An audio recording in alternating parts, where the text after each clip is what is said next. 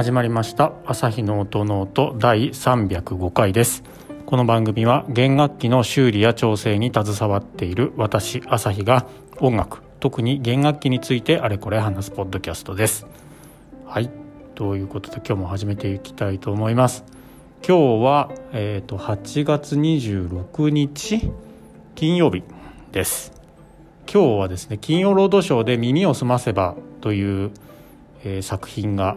放送されるので少しそこの番組に番組、うん、についてちょっと見逃せないポイントを2箇所ほどちょっとお伝えしてみようかなと思います。はいえーとですね、まず最初なんですけど「まあ、耳をすませば」は多分ほとんど皆さん知ってどんな内容か知ってると思います。もし見たことがないネタバレやめてくれよっていう方はこの回というかは聞かないと。これでもう早送りしちゃってください。ちょっとしたネタバレを含みますので。でも多分もう皆さん知ってると思います。この番組を聞いてるってことは何がしかバイオリンとか弦楽器に興味がある。つまり天沢誠司君っていうところもこうあると思うのでそんなところです。ではですね、えーと物語の中で天沢誠司君がですねバイオリンを作っているところがあるんですけど、えー、ここを作ってる時、えーと、ボディとネックを持ってここがこうこうつながるんだよって見せてくれる場面があると思うんですけどあそこの場面をすごく注意して楽器ボディの方を見てもらいたいんですね。何かっていうとえー、っとですね実はスタジオジブリさんはですねあの裏板のボタンと呼ばれる部分を描き忘れているんですね。はい、えボタンっていうのはどこかっていうと、まあ、チェロとかバイオリンビオラ全部裏返してもらって裏板を見てもらうとえっ、ー、と何て言うんですか？ひょうたん型をしてると思うんです真ん中がくびれて。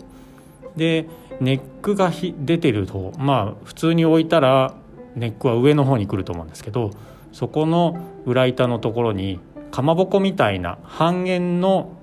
部分が裏板がぴょこって飛び出てるはずなんですけど、えー、そこがないです。描き忘れてるんだと思います。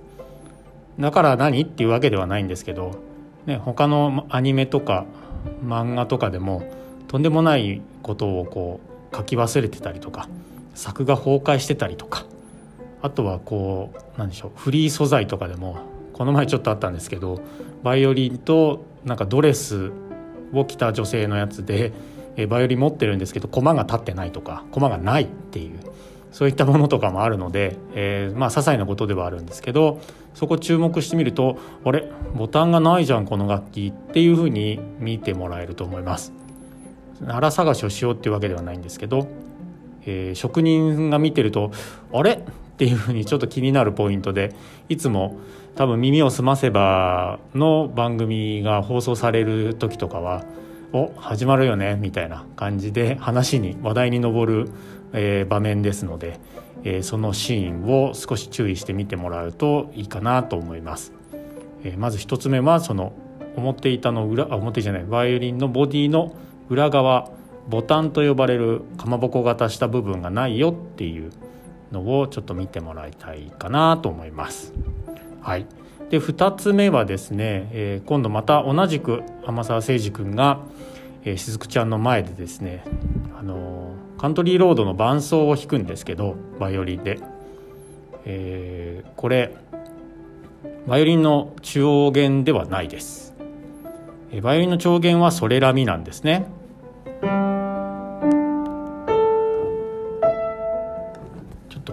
チューニングっていうか調調律が合ってないけどこの音なんですけど確か、えー、物語だと1音下がってたと思うんですよね確か。違う。えー、こんな感じの、えーと、調弦で弾かれてると思うのであの天沢誠司君のを耳コピしようっていうとえー、かなり通常のあの調弦だと弾きづらいと思います。なので確か1音下げて、えー、弾かないといけないんじゃないかなと思いますね。ただここはさすがジブリというかえっ、ー、と何ですか運球とかスラーとかその辺あと指の動きとかその辺がすごくバイオリン弾いてるように見えるんでここはさすがだなと思うポイントです。なので、えー、聖司君が弾いてるカントリーロードの伴奏が実はあのー、通常の調弦ではなくてちょっと低いよっていうところを注目してみてもらうと聞いてもらうとかなこっちは。いいかなと思います。これは何でか僕は理由は分かんないです。後になっておじいちゃんとおじいちゃんの友達がやってきてこう古楽器演奏したりするので古楽器って今の、えー、442Hz よりも低いですね。だいたい半音ぐらいとか415とかって言ったりもするんですけどいうところでそっちにもしかしたら合ってたのではないかっていうふうにも考えられるしあとはまあ声優さんのキーが、えー、ソレラミの、えー、調律だと上の音声が出ないから、えー、やむなく1音下げたとかっていう風な考え方もできるのかなというふうに思うんですけどこの辺、えー、少し面白いポイントっていうか見てもらうと耳を澄ませばが2倍ぐらい2倍まではいかないかもしれないけど楽しめるんじゃないかなと思いますのでその辺についてお話ししてみました。えっ、と天沢誠二君に関してはえっ、といろいろね私も言いたい言いたいことがっていうかかなり、うん、雫さんのことが大好きだったんだろうなっていうまあネット界隈でも言われてるんですけど結構ストーカー気質だよねみたいなことはあるんですけど、うん、その辺は私もあるなと少し思ってます。まあ、これは物語なので勝手に僕がそう僕らがねそう後々つけていけばいいっていうことでそれで楽しめばいいと思うんですけどジブリ側が、えー、どういう意図でっていうのはまあねまあ、正解があると思うんですけど、まあ、作品が世に出た後は、えー、何でした？常識の範囲内で楽しめばいいんじゃないかなというふうに思います。あの誠司君が、まあ、バイオリン作りをで食べていきたい人生やっていきたいって言っていた時にあのまあその前にかその前に「すごい!」って言ってしずくちゃんが「そうすごいねバイオリン弾けるんだ」って言ってそしたら誠司君が「いやこんなやついっぱいいるよって僕はバイオリンを作る方をやっていきたいっていうふうに言うんですね。でもこのカントリーロードの、えー、誠司君が弾いてる演奏って超難しいんですよ。あのまあ一日で弾けるようなもんじゃなくて多分あのここからネタバレ含みますけど冒頭映画の冒頭で、えー、コンクリートロードっていう風な歌詞を見つけた天沢誠司君はそれを見た瞬間におバイオリンで伴奏頑張ろうと思って、えー、ね、必死になって日夜練習に励んでいたんじゃないかなと思うんです。である日そうやっていい具合にあの何ですかバイオリン作ってるところとを披露できてじゃあ伴奏してあげるよみたいな感じで、えー、さも突然弾けたかのように弾いて雫を驚かせたっていうふうに私は見てるんですけどどうなんでしょう本当のところは分かんないですけど、はい、そんなところはあるのかなって思います。っていうのは中学2年生だったかな設定は。中学2年生であの伴奏がパッと弾けた。要は何でしょう。その場でアレンジ自分の頭の中でアレンジして指からパーッと出てきたって言ったら多分プロの演奏家になれると思うので。それなのに誠司君はこんなやついっぱいいるよ。これぐらい弾けるやついっぱいいるよって言ってるっていうところで言うと